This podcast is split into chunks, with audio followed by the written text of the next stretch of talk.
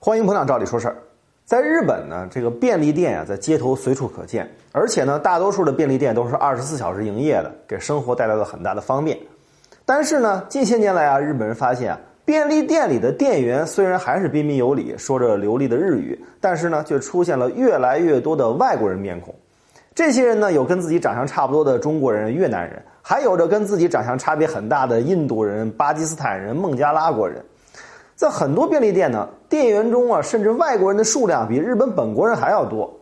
最近呢，就有一条新闻说啊，在有些便利店里面，干脆里面一个日本店员都没有，从店长到店员十几个人，通通都是外国员工。根据店家的介绍，这些便利店一般都是两班倒，二十四小时营业，这就导致日本人选择远离这项工作，因为它太辛苦了。比如呢，在日本最常见到的罗森便利店。现在的外国员工他已经多达一点二万人，已经占到了罗森全国总员工数量的超过百分之六。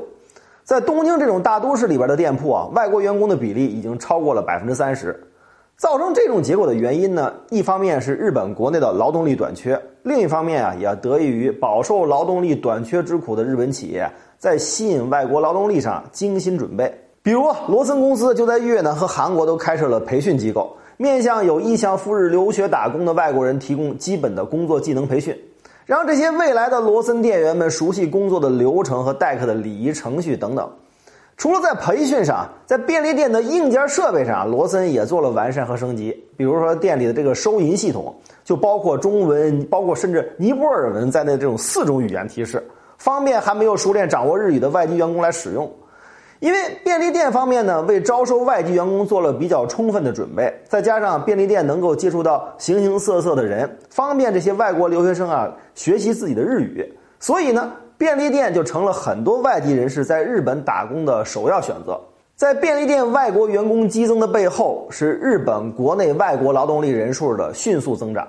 截止到去年年底，日本的外国劳动力人数比2017年增长了接近百分之十五，已经达到了创纪录的150万人。这个数量呢，还是官方统计的数字。如果考虑到打黑工的情况在内啊，实际在日本务工的外国劳动力数量还要高得多。在这些外国劳动者当中呢，中国人最多，已经达到了40万人，其次呢是越南人，有32万。随着出国管理法的修改，日本新增设了在留资格的特定技能项目，允许外国人在日本人才严重短缺的十四个行业就业。预计呢，在未来的五年中将接纳大约三十五万的外国人才，其中呢，便利店并不属于这十四个行业。可想而知，实际接纳的新增外国人就业要远大于三十五万这个数字。面对人口的老龄化、劳动力的短缺，千百年来单一民族国家的日本，今后也不得不面对民族、种族多元化的局面，以及随之而来的一系列社会问题。这也许是未来发达国家都无法逃脱的命运。